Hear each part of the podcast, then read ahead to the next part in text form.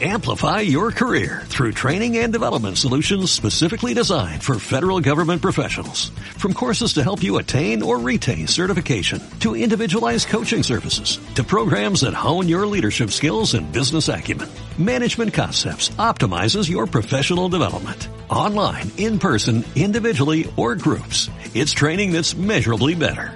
Learn more at managementconcepts.com. That's managementconcepts.com.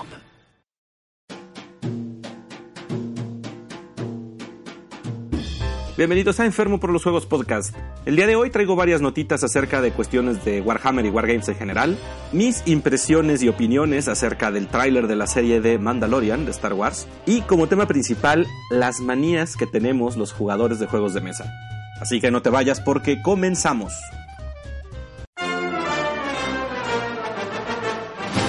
Hola, ¿qué tal? Soy el enfermo, tu ludópata viajero, y bienvenido al programa número 14 del podcast de Enfermo por los Juegos. Y bueno, hoy soy ludópata viajero porque me encuentro en la ciudad de Durango, en un viaje de trabajo, como es el cuarto viaje a dar cursos que doy este año, y pues estoy bastante contento de, haber llegado hoy a esta ciudad, está muy bonito, y entonces tal vez por eso oiga un poco diferente, a lo mejor las condiciones de audio de mi habitación pues no son tal cual como en la cueva, ¿no? La humedad y eso es, no es la misma, entonces tal vez se oiga diferente. Pero en fin, vamos a comenzar como siempre con saludos y comentarios. Empezando con los comentarios sobre el programa anterior en Evox, Edgar Stark que me comenta que es una eternidad esperar una semana para escuchar este podcast porque tiene varias cosas que comentar. Déjame decirte, Edgar, que para mí también es una eternidad entre periodos que los grabo. De repente no me alcanza la vida para hacer todas las cosas, pero es con muchísimo gusto que estoy aquí compartiendo mis desvaríos con ustedes. Pero bueno, primero nos dices que estás algo desmotivado porque al parecer no habrá miniaturas nuevas para los templarios negros, solo reglas y pues es el, terrible rechazo. Me siento igual, pero bueno, ahorita hablaré más al respecto. Y esto es por, los, por la filtración que hubo de los rumores de, Warhammer 40.000. Y que pues ya esperas lo de, lo de Kill Team, me está cantando la reta para enfrentarse con sus Tempestus, ya sea a mis asquerosos Xenos, sus palabras, no las mías, o a mis herejes mil hijos. Yo digo que Magnus no hizo nada mal, pero bueno, el reto está aceptado y como he estado mencionando, pues ya ahora que vuelva de Durango, ahora sí empiezo a organizarme por lo menos para empezar con las retas y a ver qué se arma en cuanto a la liga de Kill Team. Muchas gracias Edgar, como siempre, un abrazote. Después un primer anónimo de mi querido Gil, que me, que me dice que le crea acerca de la, de la última recomendación que me hizo. Sí te creo, la verdad no tengo por qué dudar de ti, a pesar de que he visto la clase de perversiones que puedes recomendarme, pero no, ya la neta está bien. No lo he visto porque pues, de repente mi hija y yo andamos este, cada quien en sus ondas, y lo que sí te digo es que difícilmente se le puede hacer llorar, a ella sobre todo la conmueven cosas de perritos y eso, porque fuera de ahí es una adolescente desalmada. Pero bueno, tomaré en cuenta lo de tu recomendación, ya te lo dije. Y su opinión acerca del rumor de los aumentos de precios y demás en cuanto a los lanzamientos de, de Games Workshop es que pues da gracias a Dios porque de cuando empiezan a subir los precios se aleja de los vicios, en este caso de los plásticos, o empieza a comprar réplicas. Yo te diría, pues empieza a conseguirte un buen proveedor del chino que haga copias de alta calidad, porque sí, las cosas empiezan a subir, pero veremos hasta dónde aguanta esto. Luego Raúl Vamper del especialista podcast, hablando de Black Seas, que mencioné que, me tienta a comprarlo, y dice, bueno, que barquitos por todas partes, que sé que, que, él sabe que me lo voy a comprar. Y me recomienda escuchar su programa acerca del mismo tema que, que pasó esta semana, Black Seas. Y pues sí, déjame decirte Raúl, ya te lo comenté por ahí en Evox yo, pero me tienta demasiado, los modelos están muy padres. La cuestión de piratas y guerra naval y eso me ha gustado desde que yo era niño. Así que ya estoy temblando en pensar todas las cosas que en diciembre tengo planes de comprarme y sobre todo cómo disimularlos para que Doña Enferma no empiece a insertármelas por las cavidades de mi cuerpo. Pero pues tendré que ir viendo al final qué es lo que va a ir entrando a la colección. Muchas gracias Raúl por comentar como siempre y te mando un abrazo hasta allá, hasta España. Luego otro anónimo que sigue siendo Gil pero revueltas, que ya hablando de la participación en el torneo en cuanto al puntaje que, que, yo me quejaba que pues estuvo muy limitado el tiempo en comparación a los puntos, él dice que se avienta partidas, que simula partidas a 750 y que le permite meter listas más o menos variadas en sus onanismos warjameros. Y bueno, lo que yo te, platicaba es que a 750 puntos para ciertos ejércitos como tus orcos, pues sí funciona porque puedes meter unidades variadas, pero lo he visto con mis amigos que juegan Space Marines, por ejemplo.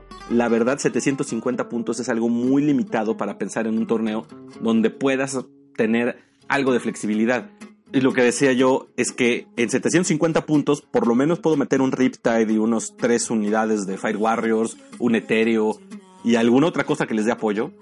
Y mis cuates pues meterán algún par de escuadras de marinos y dos o tres cosas que en proporción de miniaturas sí se las van a ver más difícil. Entonces yo creo que 750 puntos es poco, pero algo a 1200, entre 1000 y 1200, ya sería más manejable pensando en un torneo. Vamos a ver en qué quedan las siguientes ediciones de torneos que haga GamesBar. Ya los mantendré al tanto en cuanto ellos me platiquen a mí cómo va a estar la onda, ¿no? Un abrazo, Gil, como siempre. Y luego Juan Luis Gutiérrez, que eh, fuera de tema, pero, pero continuando con, con las sugerencias en cuanto a las compras por Amazon, nos deja una dirección que se llama kipa.com keepa.com que permite poner alarmas a productos de Amazon.mx si bajan de precio, que ya había hecho en otro comentario en otro programa, el de Camel Camel. Ya nada más entré a verlo por encimita, Juan, estuvo, está interesante. Como ahorita no he estado comprando muchos juegos, tengo todavía varios por estrenar, pero definitivamente es muy buena la sugerencia si alguien quiere estar ahí monitoreando, si le tienen algo echado el ojo. Ahorita sobre todo que viene el Buen Fin y luego el Black Friday y el Cyber Monday y todo eso, hay muy buenas ofertas en Amazon, les recomiendo que estén pendientes. Entonces, si ya hay algo que tienen en mente, pues vale la pena que le echen un ojo a kipa.com para que estén pendientes si les sale una oferta. Insisto, luego en Amazon me he conseguido precios muy muy buenos para que pues la aprovechen ahorita las, las próximas ofertas y se gasten su aguinaldo antes de tenerlo. Un saludo Juan Luis, muchas gracias como siempre. Y luego Robay, que tenía rato que no comentaba y precisamente me dice que luego le da huevas comentar, pero que siempre escucha. Muchas gracias Romay, yo lo sé, por eso siempre te mando saludos.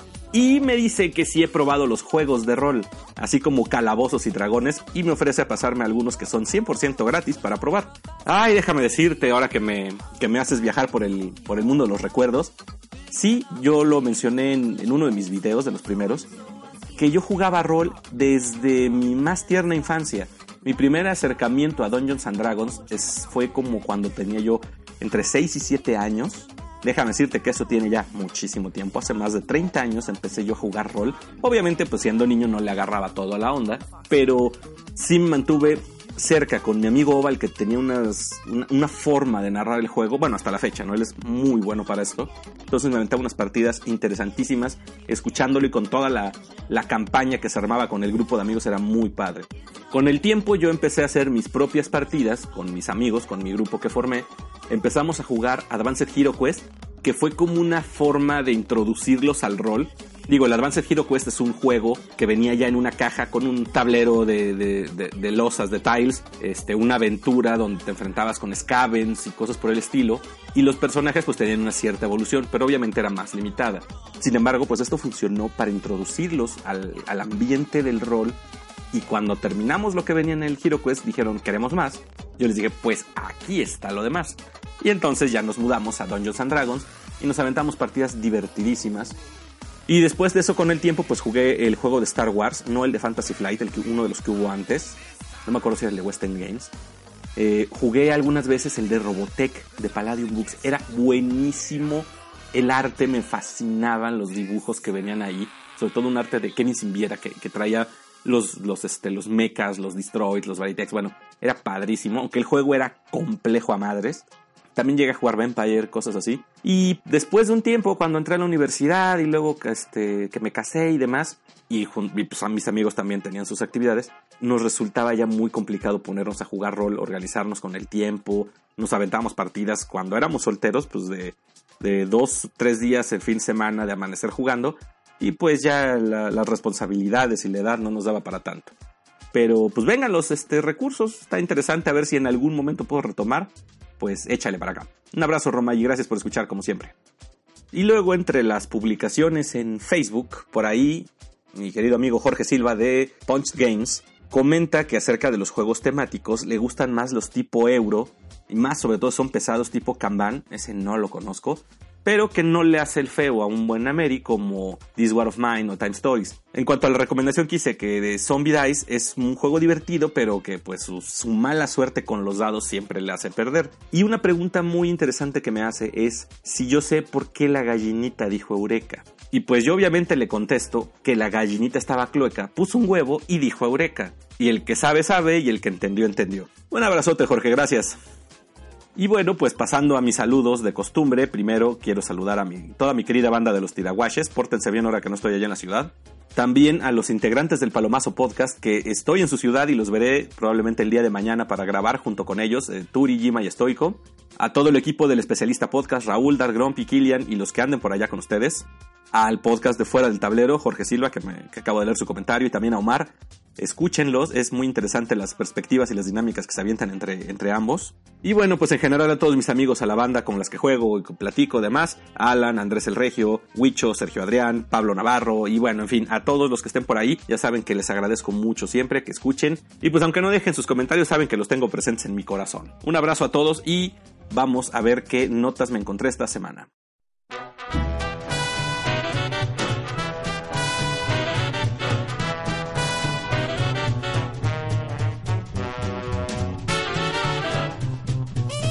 ¿Y qué sucedió en la semana? Pues varias cosas acerca de cuestiones de Wargames, sobre todo, que, me fui topando por ahí. De entrada salió un mensaje en, Warhammer Community acerca de los regalos navideños, confirmando muchos de los rumores de los que ya había hablado en programas anteriores. Salen las cajas navideñas que comenté en los Battle Forces, que viene una de Blood Angels, otra de Space Wolves, una de Chaos Space Marines, una de Drukaris, una de Tiránidos y una de Tau.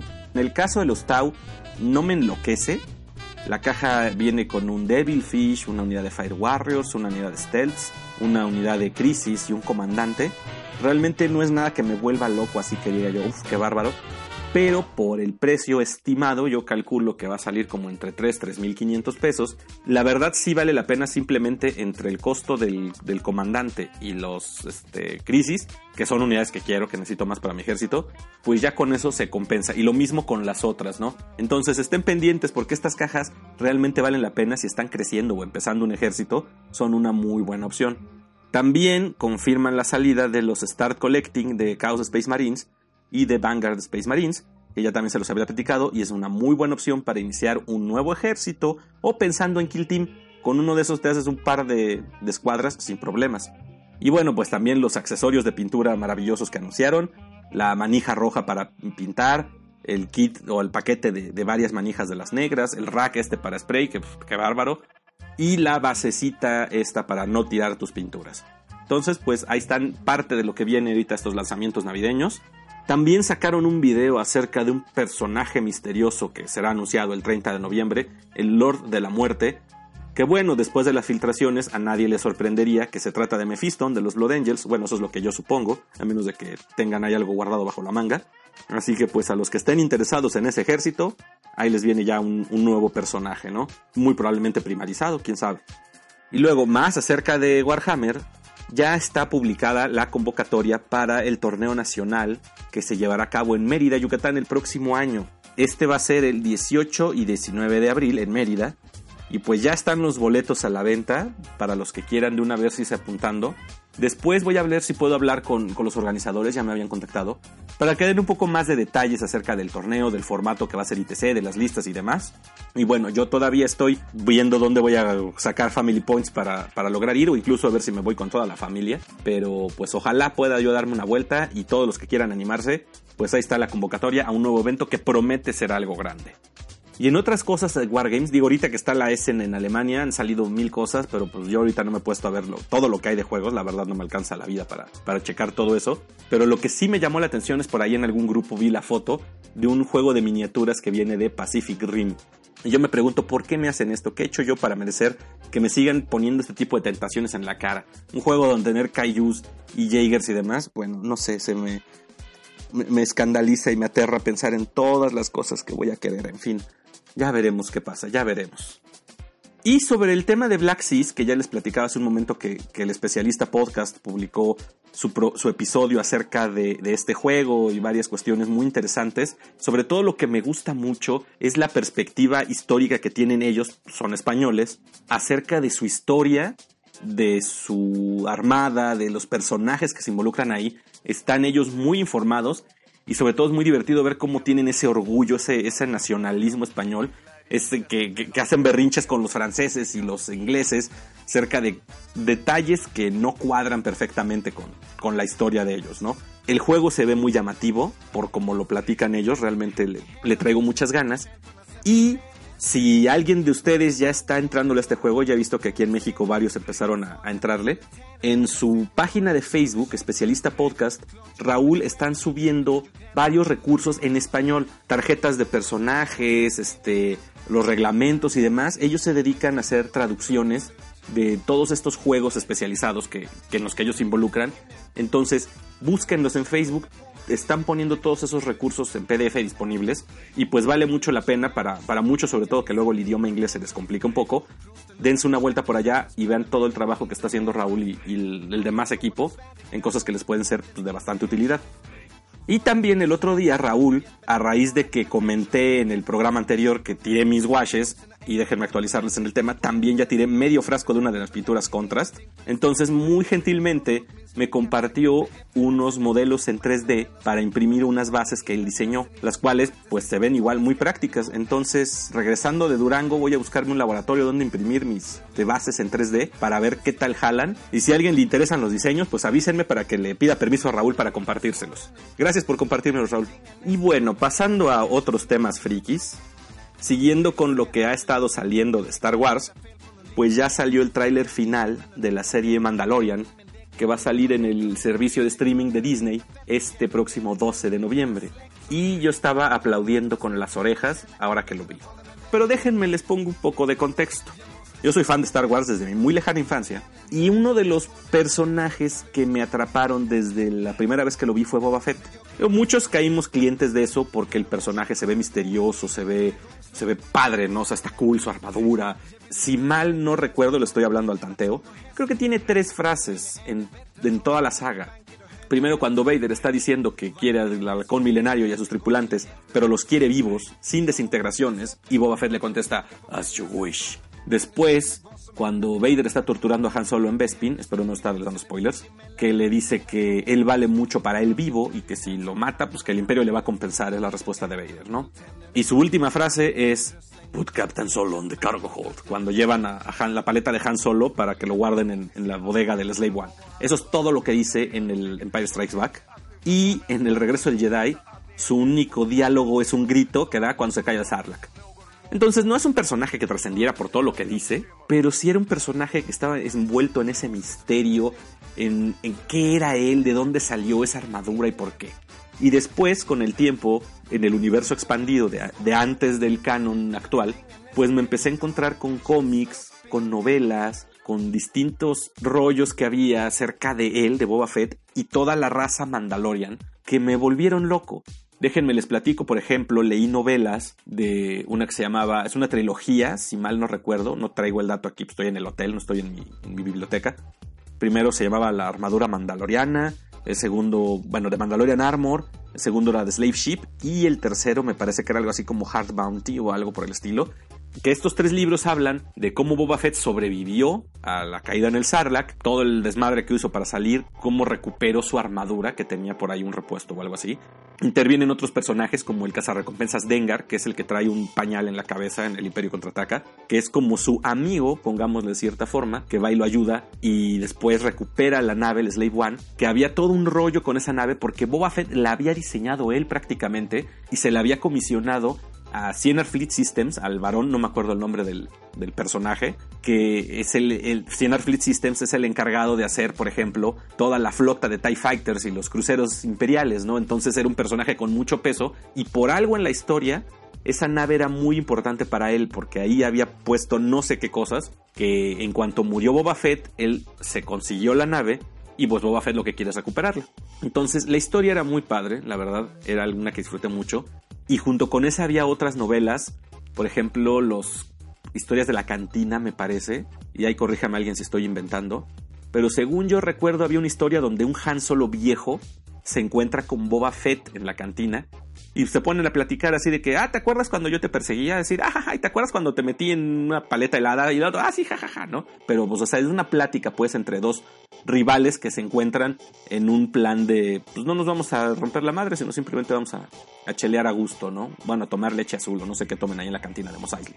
Y otros que son las, las historias de los cazarrecompensas, Tales of the Bounty Hunters. En fin, un montón de historias. Y por ejemplo, en cuanto a la raza Mandalorian, había el cómic de Knights of the Old Republic, que te presenta a los Mandalorians como una raza, una horda de bárbaros, pero en estas armaduras todos con la misma estética.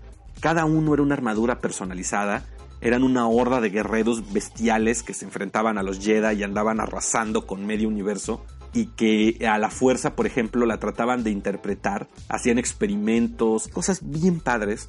Entonces el concepto de los Mandalorian estaba muy muy chido para mí. ¿Y qué pasa cuando sale el nuevo canon y que en el episodio 2 nos presentan como el padre de Boba Fett a Jango Fett?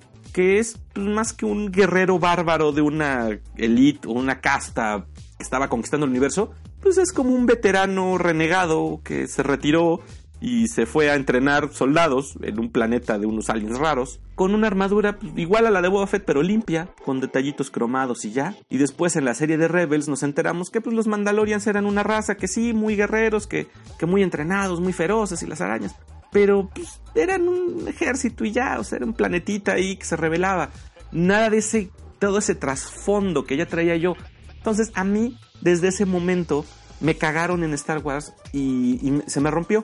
Por eso yo que le digo a mi amigo Andrés y a todos los que se quejan de la nueva, los nuevos giros que está teniendo la trilogía actual, para mí ya es algo completamente ajeno a Star Wars. Ya es otra cosa que la disfruto como viene, como algo palomero, donde me vienen ciertos recuerdos y todo, pero ya en sí la historia, lo que le hagan, pues para mí ya no es con lo que crecí.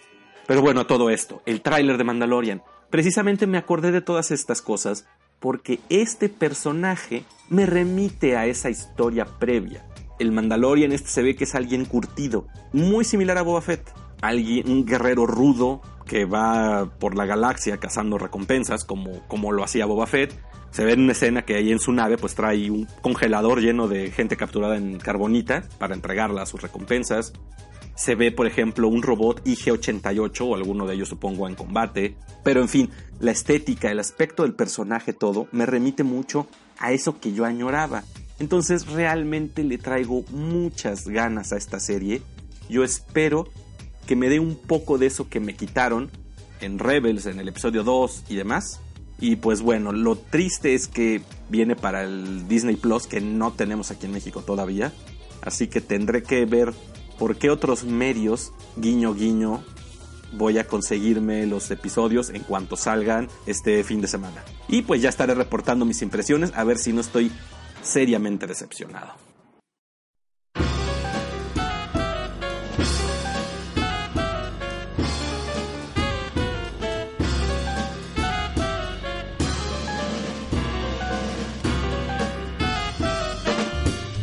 pasando al tema principal. Ya lo he dicho en otras ocasiones, yo soy una persona bastante maniática, pero independiente de mis otras manías, respecto a los juegos de mesa, hay unas que yo he visto que son compartidas entre todos los que somos jugadores y o tenemos juegos de mesa.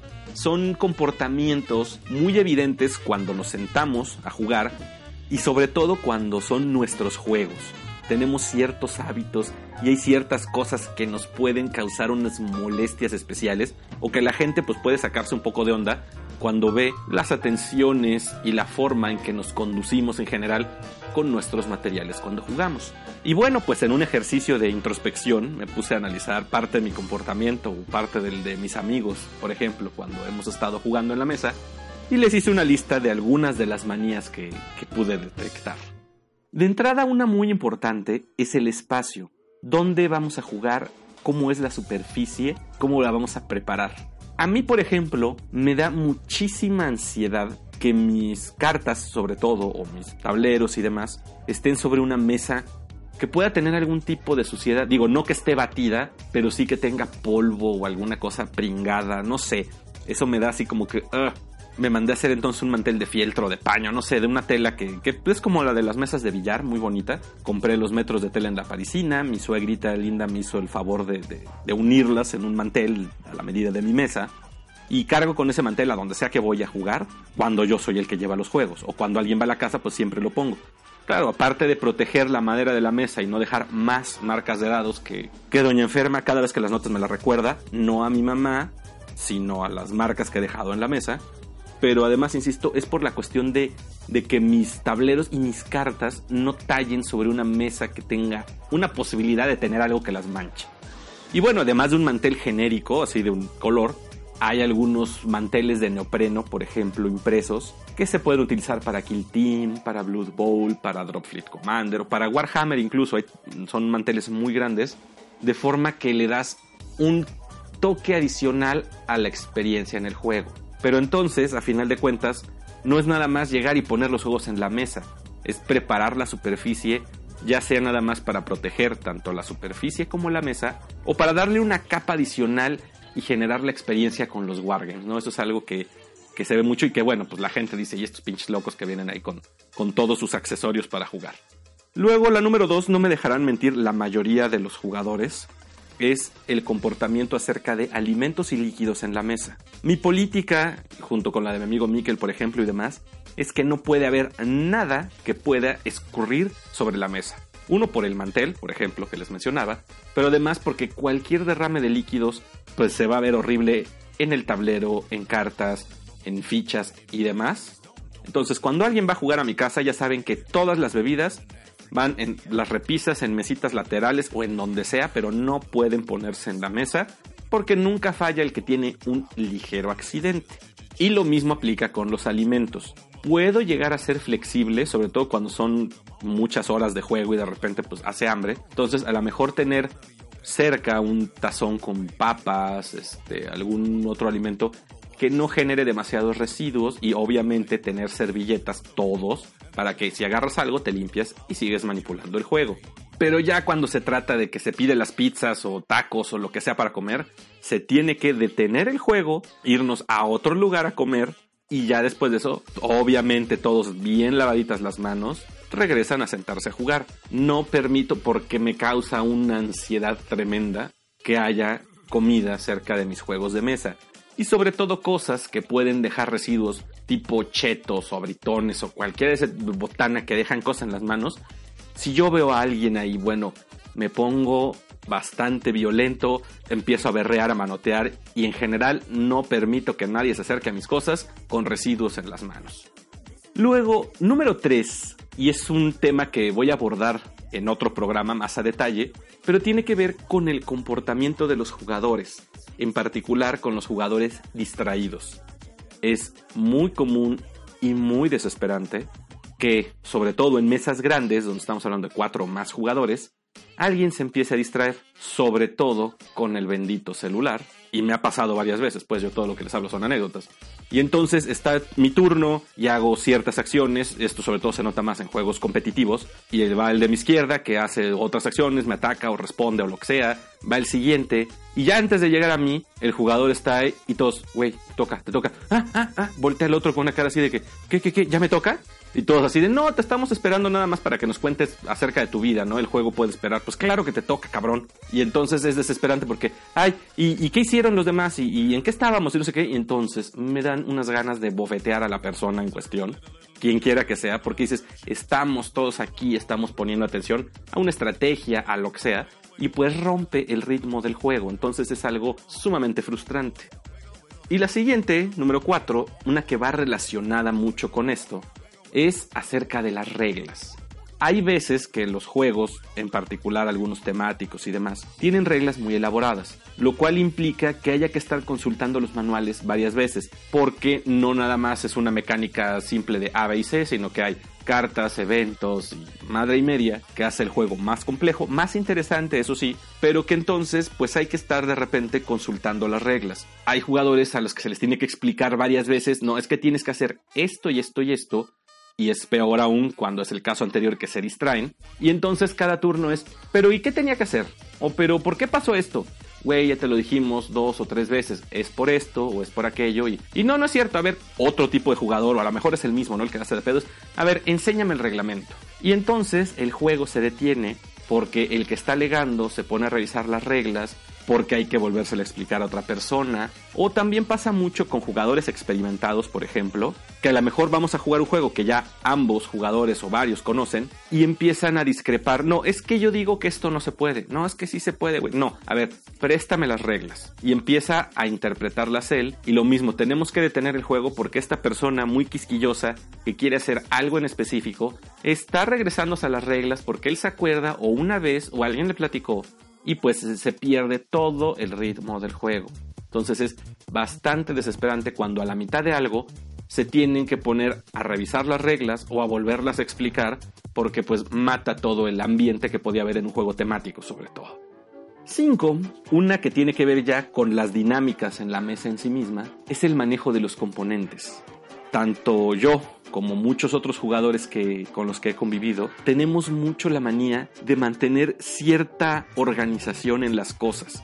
De entrada, por ejemplo, el orden de las cartas, el mantenerlas todas cabeceadas, o sea, que estén todas viendo hacia el mismo lado, es algo que yo siempre busco hacer. en cuanto recibo una mano o jalo cartas de un mazo o algo, las pongo todas paraditas, o sea, con la cabeza hacia arriba, pues el texto que se lea bien. Y me desespera mucho cuando, ejemplo, Seven Wonders, me pasan la mano, porque tienes que pasar la mano al jugador a tu izquierda, y la levanto y las cartas vienen al revés. Me da un no sé qué, y antes de revisar qué voy a agarrar, las enderezo todas o cuando estoy barajeando algunas cartas y empiezo a notar que unas van de un lado y otras del otro, entonces detengo eso y las acomodo y bueno, es de repente muy desesperante ver que estoy ahí acomodando las cartitas y todo, pero pues porque me da ansiedad, quiero que todas las cartas vayan así. Y lo mismo con componentes del juego, ejemplo, fichas, tokens de algún tipo, los meeples y demás. Más de una vez he visto gente que, por ejemplo, en Ticket to Ride forma sus trenecitos en lo que es su turno empieza a acomodarlos todos en filitas de 5 o de 10. Y que si tienes fichas, monedas o algo, las vas formando, las vas acomodando así. En general, los que son ya así gamers o obsesivos nada más, van teniendo todo en su espacio de juego, todas sus fichas ordenaditas, ¿no? Es así como que algo muy, como una manía muy común que tenemos los jugadores. Y pues otros nos ven con cara de estos locos obsesivos. O hasta algún graciosito bardo que cuando ve que alguien tiene todo acomodado, pum, le da un manazo y le riega todo. Y bueno, a mí me dan ganas de, de estrangularlo porque sí me da mucha ansiedad. La número 6 es una que cada vez me encuentro con mayor frecuencia. Y es la manía que tienen muchos jugadores de quejarse de Catán. O sea, eso ya se volvió como un, una cuestión no sé, es un hábito, es como parte de un rito de iniciación para cierto tipo de juegos. Decir, ay, Catán me caga. No es defendiéndolo. Digo, yo sí he disfrutado jugar, fue de los primeros juegos que jugué. Y a la fecha todavía lo gozo. Pero en todos lados oigo gente que se queja y se caga en Catán y dice que lo odia. Mi amigo Franco, Omar de, de, este, la Guardia del Pirata. Y, odian Catán y como ellos oigo tantos y tantos y tantos que se quejan que llega un punto en que yo veo que muchos pintan al Catán al nivel de Monopoly. digo que no es para tanto. Vaya, si no te gusta, pues no te gusta y punto, pero pobrecito Catán, ¿por qué tanto odio con él? Pero en fin. Y bueno, lo que les comentaba al principio es que no todas las manías tienen que ver cuando estamos en la mesa jugando. Hay muchas manías que se empiezan a notar o que se manifiestan desde el momento mismo en que tenemos el juego por primera vez en nuestras manos. Por ejemplo, número 7, la apertura de la caja y el manejo de los elementos. Digo, hay quienes hacen unboxings en varios canales que desde el hecho de quitar el celofán lo hacen de una forma ritualística con una navaja, un exacto o algo, le cortan de una forma muy delicada para retirar la envoltura y luego abren la caja por primera vez así con mucha delicadeza y esto es desesperante sobre todo en cajas de Fantasy Flight que siempre se atoran y luego los, los, este, los tokens, las fichas que vienen en cartón, irlas destroquelando y las ponen por aquí y las acomodan de tal forma y si vienen cartas adentro en mazos envueltos en celofán, pues se repite, ¿no? El ir por la navajita, y con sumo cuidado, en fin, es un tipo de ritual que muchos jugadores tenemos al momento de abrir nuestros juegos por primera vez. Insisto, y no solamente los que hacen unboxing, ¿no? Que no haya cámara de por medio,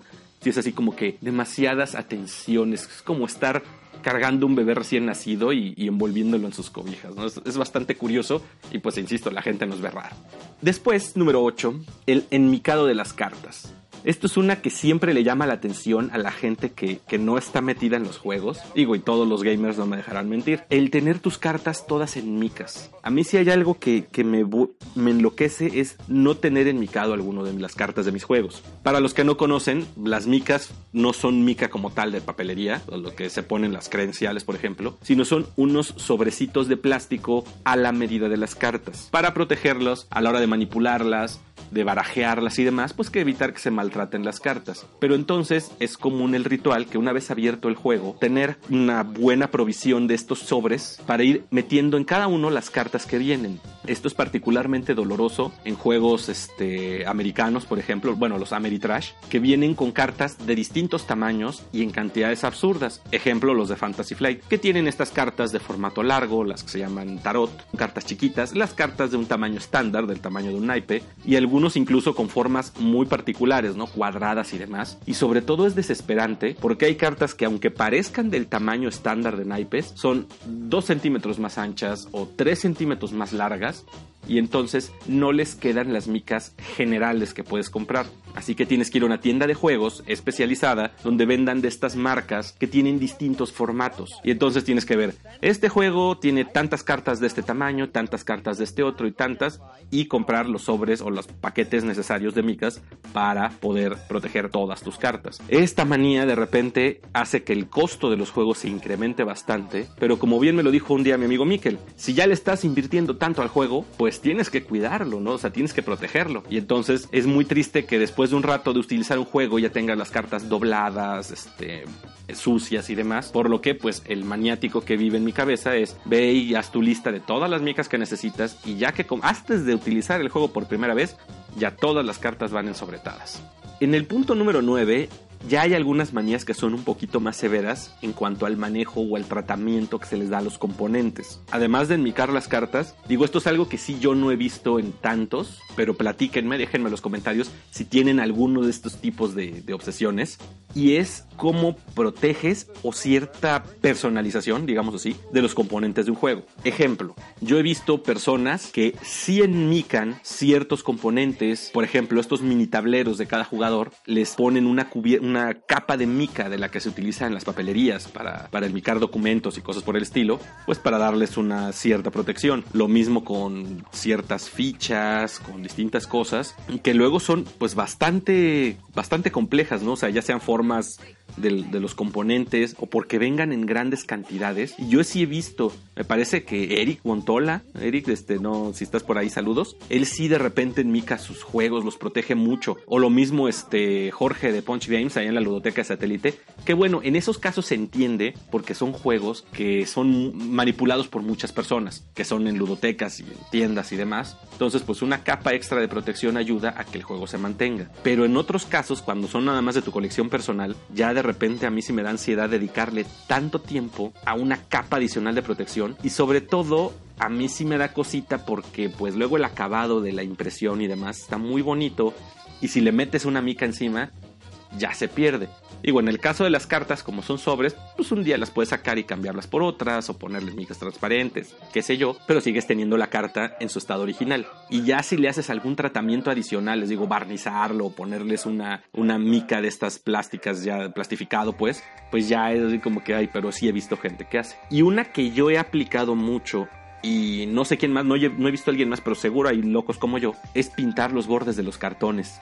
Esto me empezó a pasar con el juego de X-Wing de miniaturas, que venía con una cantidad inmunda de fichas de cartón para representar distintos efectos o cuestiones de la nave. El blanco fijado, el target block, eh, fichas de estrés, de focus, de daño crítico y demás. Y pues son de troqueles de cartón que los quitas y están ahí pero pues los lados, todo el costado de la pieza, pues se ve del color del cartón, porque vienen en un troquel a final de cuentas y un día esto me empezó a dar ansiedad. Y entonces agarré un marcador permanente de estos de punta de cincel grueso y empecé a, pintarle todo alrededor a una ficha y a otra y a otra. Y bueno, déjenme decirles que no exagero cuando digo que tengo cientos de componentes de juegos y se volvió parte de mi hábito o de mi ritual de cuando compraba un juego o abrí un juego, destroquelarlo todo y pintar los contornos. Y tengo montones de fichitas que lo demuestran. Y en general se me quedó creo que con el único que no lo he hecho recientemente es con el Apocalipsis de, de Warhammer 40.000 pero ya siento que las voces me empiezan a decir,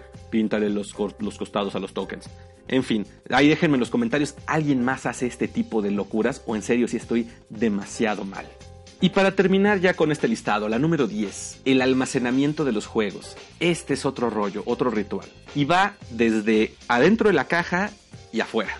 Generalmente adentro de la caja los juegos modernos traen muchos componentes. Les decía yo, fichitas, cubitos, dados, monitos, top, este, meeples y demás. Y que si bien te va, en el mejor de los casos, cuando el productor del juego es una persona considerada, vienen bolsitas tipo Ziploc para que ahí guardes todo. Esto me pasó, por ejemplo, con los juegos de Queen Games, que ahí si vienen muchas bolsitas, pues para que ahí puedas meter todos tus componentes y no estén regados por toda la caja. Pero otras que traen una cantidad absurda de fichas, dados, cartas y demás, y que te lo dejan ahí como viene. En la caja, ahí hazle como tú puedas. Y a mí me pone muy mal traer un juego, abrirlo y ver que todos los componentes están regados. Y que de por sí son juegos que en general te tardas en hacer el, el montaje, el setup, que aparte tengas que ponerte a ver en una pila de cartas, fichas, monos, todo revuelto, separar las cosas para decir, esto es lo que se tiene que poner en el inicio, esto es lo que le toca a cada jugador y demás, bueno, me enloquece, me, me, trastorna, eso sí, me, me saca lo peor de mí. Por lo general, en todos mis juegos, además de micar cartas y pintar los contornos de las piezas de cartón, tengo muchas bolsitas donde guardo los distintos tipos de fichas para que sea más fácil organizarlo a la hora de poner la mesa.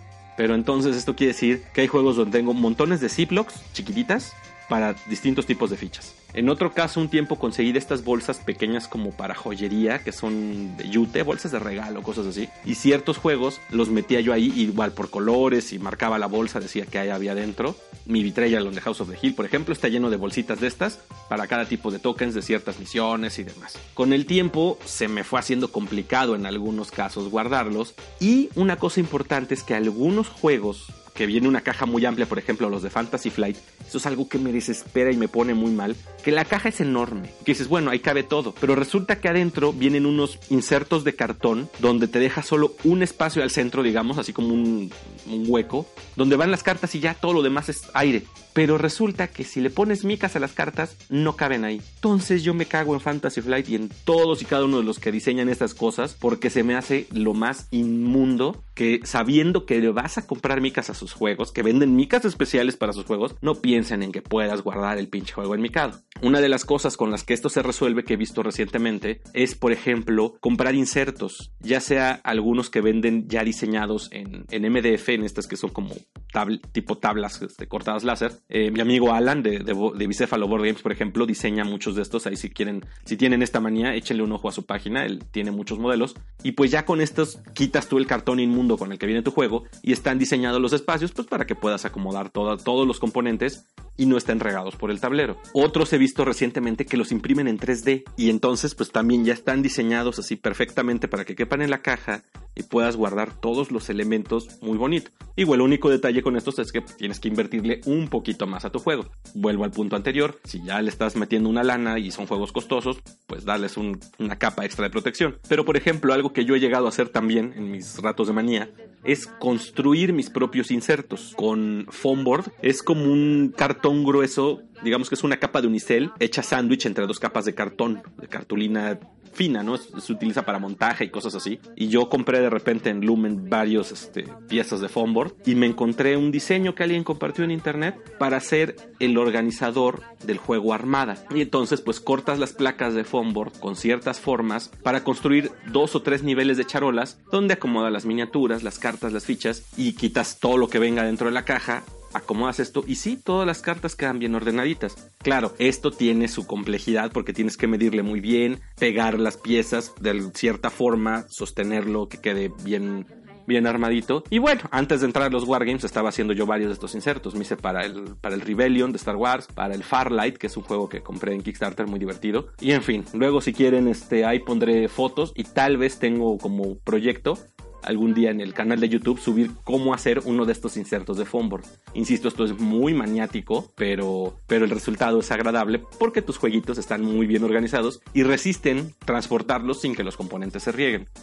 Y luego, pues aparte del almacenamiento interno del juego, está el almacenamiento ya de la caja en sí. Y los que ya tenemos varios juegos, pues armamos nuestro espacio de nuestra ludoteca, que es casi casi un tipo de altar para algunos, y tienes que ir viendo cómo los vas a acomodar. Hay gente que los organiza, por ejemplo, por tamaño de las cajas, hay gente un poco más quisquillosita que los organiza por temáticas, incluso por colores, yo he visto que ponen los de un mismo color, los de una misma temática, los de un mismo fabricante, o las expansiones y demás procuran tenerlo todo en un lugar, pero hay algunos que los acomodan así acostada la caja, otros, eh, o sea, en sentido horizontal, otros en sentido vertical, pero ahí es donde a mí me entra el horror porque si lo pongo vertical se riegan los componentes y bueno, cada quien va teniendo de repente sus modos de acuerdo a nuestras manías. Si ves que alguien lo acomoda de una forma, dices, ay, no, no lo pongas así porque se maltratan las cajas, o no pongas los pesados arriba de los otros, o si los ves en vertical, no los pongas en vertical porque se riegan. Y bueno, ahí es donde empiezan a manifestarse todas esas bonitas manías que tenemos los jugadores. Así que díganme mis queridos compañeros, ¿qué manías, qué otras manías tienen ustedes? ¿Cuáles comparten conmigo? ¿Y cuáles son las que se les hacen más raras o las que se hayan encontrado de alguien que diga, este güey sí está loco porque hace esto? Digo, aparte de mí. Déjenmelo ahí en los comentarios, compartan sus manías, compartan su locura, formen parte de esta terapia colectiva.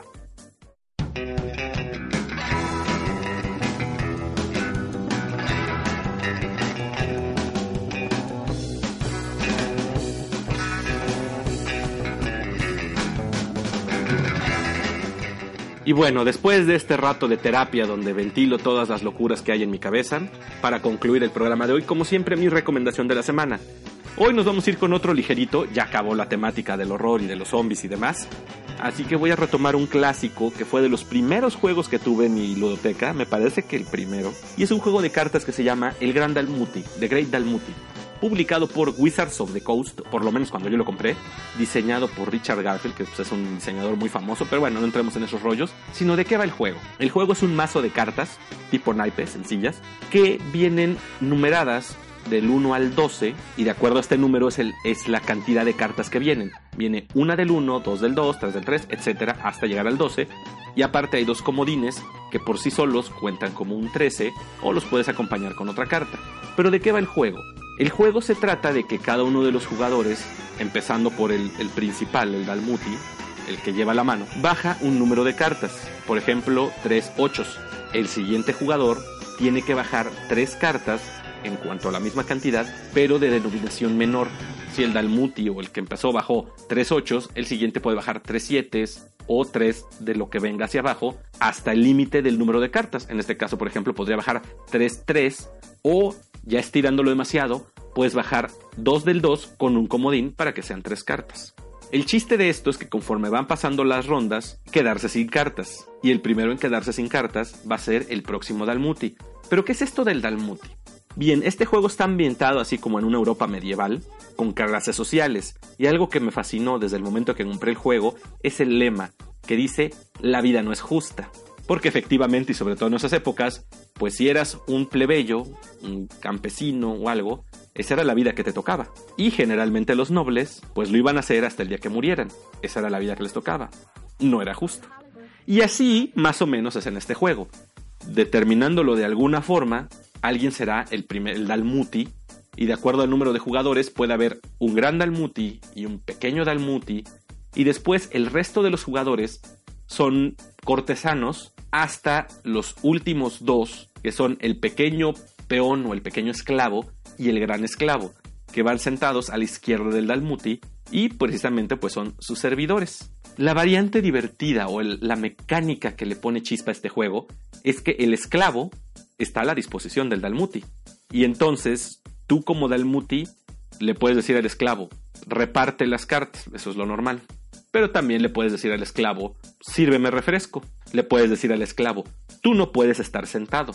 O hay Dalmutis muy creativos, como amigos con los que he jugado, saludos Miquel, que por ejemplo al esclavo lo hacen repartir las cartas cantando una canción, obviamente una canción ridícula, o algunos más este, odiosos que pueden decir, cuando el Dalmuti baje sus cartas, esclavo, tú tienes que decirlas. No me pregunten a mí. Si alguien quiere saber yo qué bajé como Dalmuti, el esclavo tiene que decirlo. Y además con títulos nobiliarios. En fin, el juego se presta para mucha maldad, para mucha, este, mucho fastidio. Obviamente parte de mi política de juego es que cuando seas Dalmuti, pues simplemente no hagas cosas que interrumpan el flujo del juego. Ejemplo, no hagas que el esclavo se vaya a, otro, otra habitación o, algo que afecte ya su dignidad en grado fuerte, ¿no? Así como que, bueno, ya cada quien sabrá qué, qué hacer. Pero fuera de eso, pues está de acuerdo al ambiente de la mesa y al tipo de participantes, está abierto a, desatar tu maldad. Claro que, ¿qué es lo importante en este juego? Que puede suceder o hay una dinámica para que los esclavos hagan una revolución, o simplemente que la vida te la cobre, que te, que te haga llegar el karma correspondiente acumulado, y que en la siguiente ronda el esclavo sea el Dalmuti, y tú te vayas hasta abajo.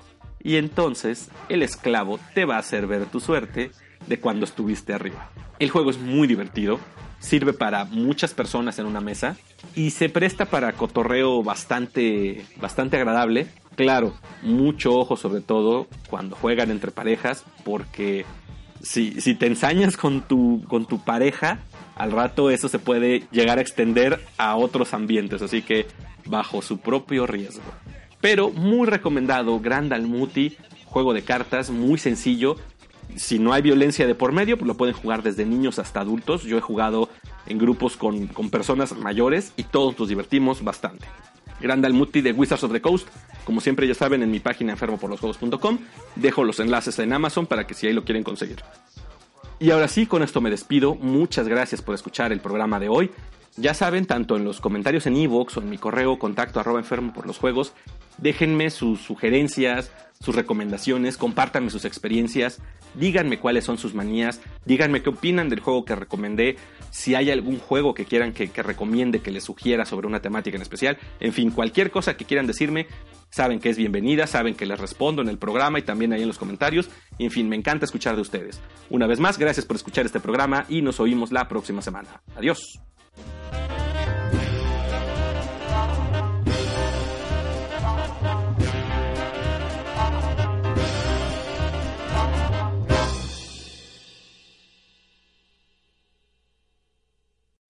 Amplify your career through training and development solutions specifically designed for federal government professionals. From courses to help you attain or retain certification, to individualized coaching services, to programs that hone your leadership skills and business acumen, Management Concepts optimizes your professional development. Online, in person, individually, or groups, it's training that's measurably better. Learn more at managementconcepts.com. That's managementconcepts.com.